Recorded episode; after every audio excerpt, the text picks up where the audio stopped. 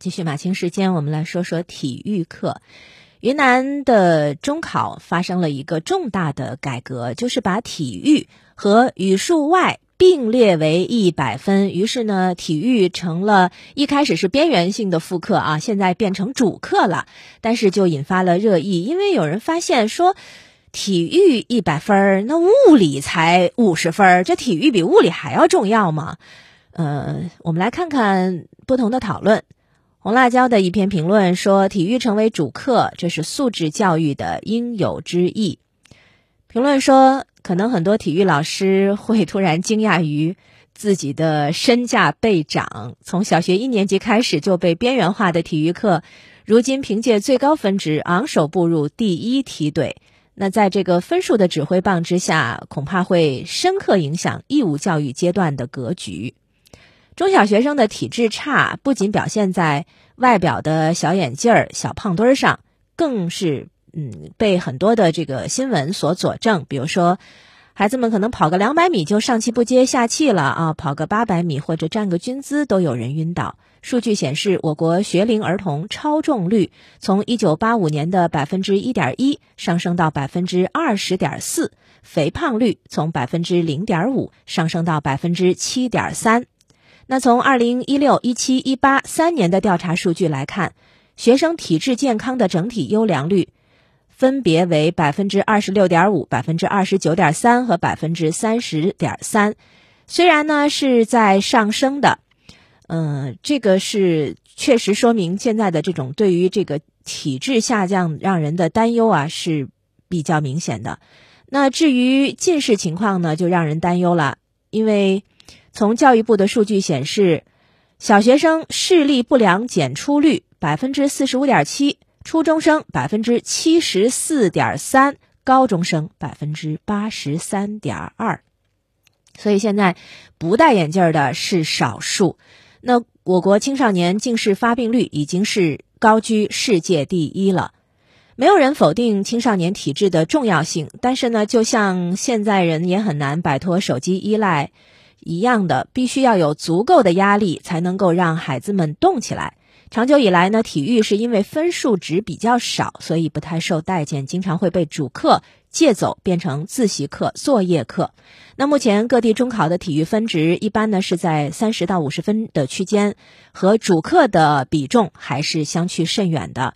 那所以呢？云南的这次改革，就是希望能够在应试的指挥棒之下，让学生们重视体育。因为提高分值，可能是让家长和学生重视某一门课最直接也是最有效的方法，比什么说教都管用。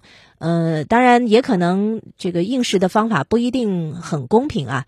但是能够让孩子们更多的时间去户外活动，这个本身就是对提高身体素质大有裨益的。常识需要重申，也需要在压力的倒逼之下去落地。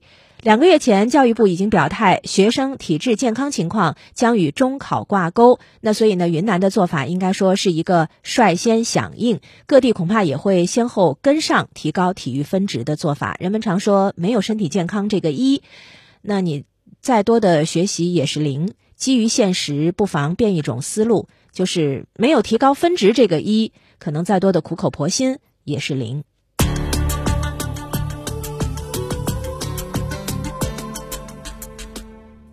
但是呢，也有文章探讨了一下，这么急慌慌的把中考分值改成一百分，对于体育课来说，究竟呃是不是好事儿？对于体育锻炼来说，能不能够达成目的？呃，评论说不是说要否定体育啊，也不是想说学习比其他的都重要。而是要把一些客观存在的问题呈现出来，因为只有问题呈现出来了，才能够客观的评价，然后并且具体去影响未来的实施措施。因为这一切都是为了让孩子们能够接受更好的、更公平的教育。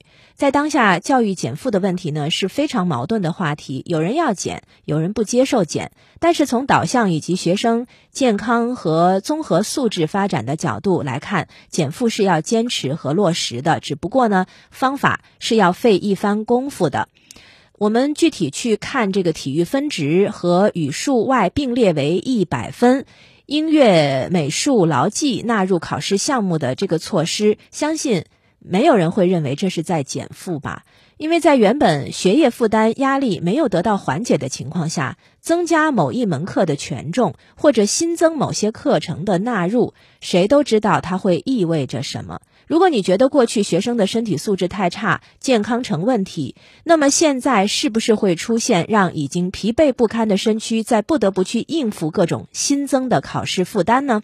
答案是肯定的，因为总成绩占比最重的还是文化课，所以文化课肯定不能丢。那增加的内容呢也很重要，这就意味着在保证过去学习投入的基础之上，还要再去额外进行专项训练，而且还可能是多门课的各种训练。那这种局面，试问有没有考虑过？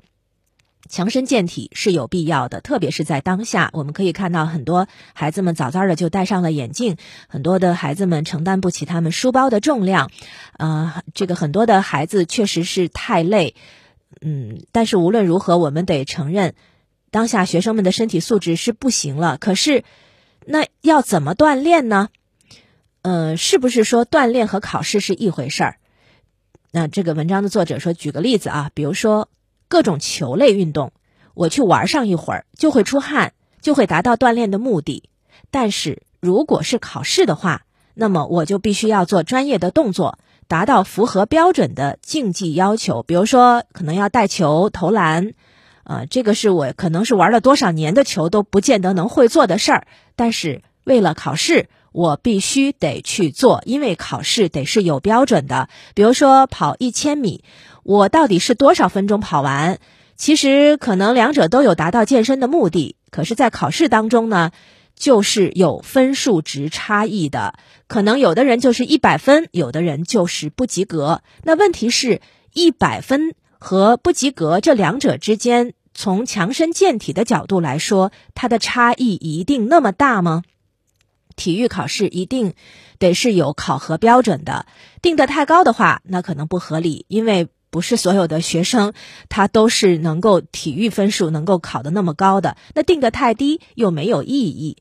只要你考，就一定会逼很多人不得不去做训练。所以建议一定要明确好考核的标准，一定要记住，改革的目的是让孩子们多多锻炼身体，而不是让孩子们去搞竞技体育。还有人才不是得面面俱到的，放在运动上也同样如此。有的人擅长短跑，有的人擅长长跑，有的人擅长球类运动，有的人擅长技巧运动，有的人喜欢游泳。但是呢，喜欢是一回事，动是一回事，成绩是另一回事。不是所有的人喜欢都能变成擅长。可是如果是考试的话，那么就一定得把喜欢变成擅长了。那可是跟文化课一样，考试会最终变成什么呢？变成产业？难道我们还要再催生一个体育教育产业吗？事实上，只要能够确保学校的体育课、美术课、音乐课不被占用，加大所有学校这方面软硬件的建设，确保课程都能够正常开，问题就能够得到有效的缓解。所以。一切都是为了孩子，那最后的结果却一切都是为了考试。这样做是不是真的合适？